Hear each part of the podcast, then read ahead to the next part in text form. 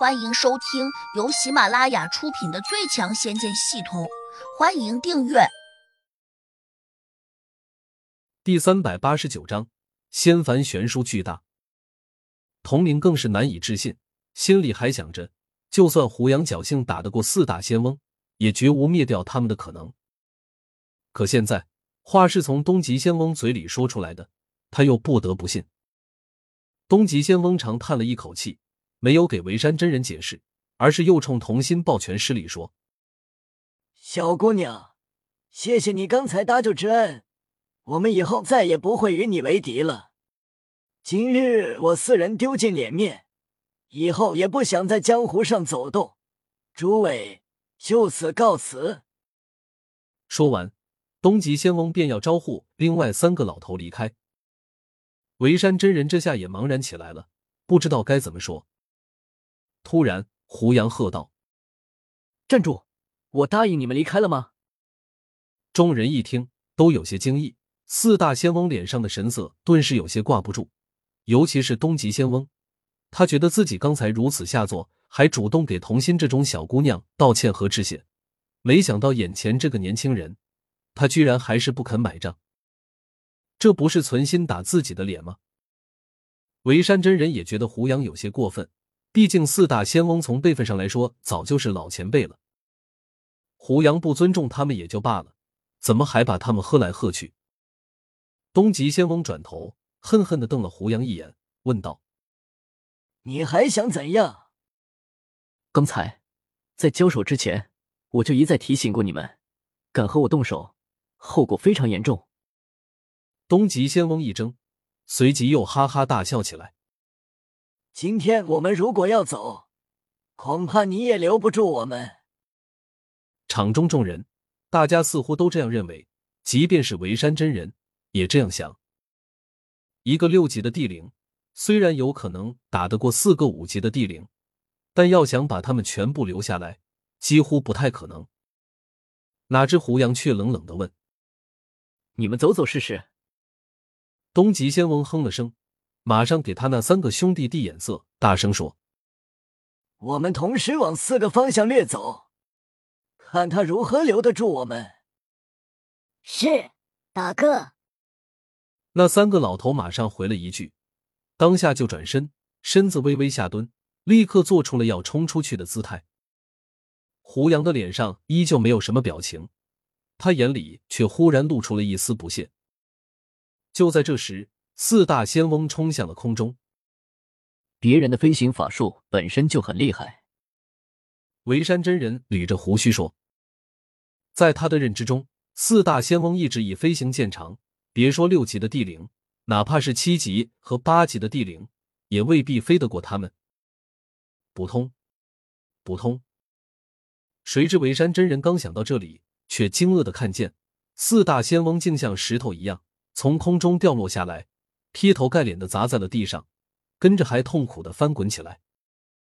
奇怪，这是怎么回事？童明也看不懂，大张着嘴，觉得完全不可思议。四大仙翁这是怎么了？好端端的为何会掉落下来？而且他们好像还很痛苦。难道刚才被眼前这个少年施加了什么古怪的法术？胡杨没叫他们走，他们这是自找的。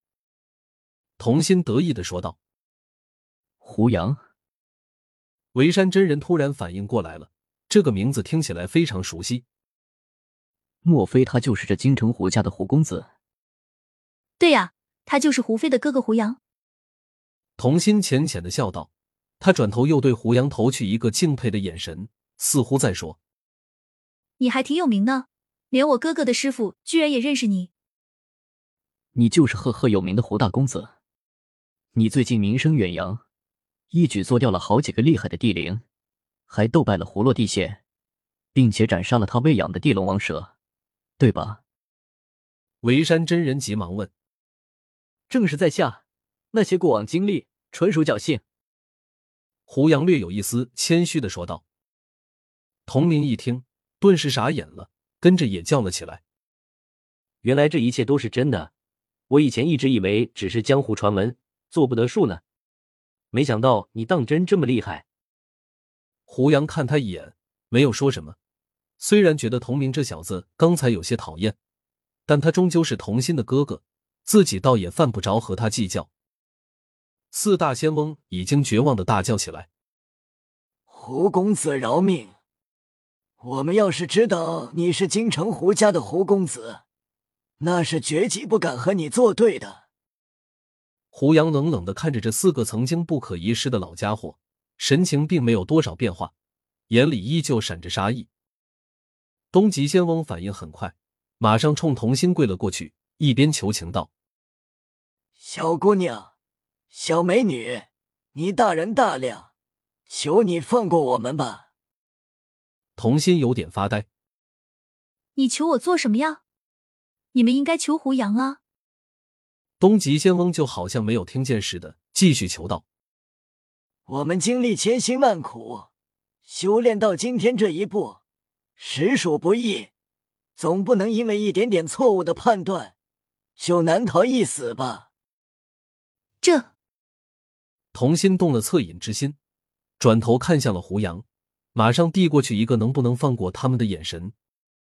胡杨沉声说：“如果我打不过他们，他们又岂会放过我们？”这话几乎等同于直接拒绝了童心的求情。维山真人却又不解的盯住了东极仙翁，问：“你们到底中了他什么法术？为何我看不出来呢？”东极仙翁苦笑道：“我们体内有火在烧，怎么也克制不了。”火？什么火？维山真人诧异的问：“我不知道。”东极仙翁虽然顶着仙翁的名字。但这不过是别人给他们戴的高帽子，他是真不清楚胡杨打入他们体内的仙火。七彩仙火贵为仙火，自有它神奇的一面。别说现在一分为四，就算现在一分为十，也没有半点问题。这种仙火最为奇特的一点，并非只是温度奇高，更重要的是，他们可以悄无声息的隐藏在胡杨的法术中，于是便能神不知鬼不觉的进入敌人的身体。而他们一旦潜入，就会像蛊虫一样疯狂的生长，自然可以在极短的时间内迅速把敌人烧成灰烬。本集已播讲完毕，请订阅专辑，下集精彩继续。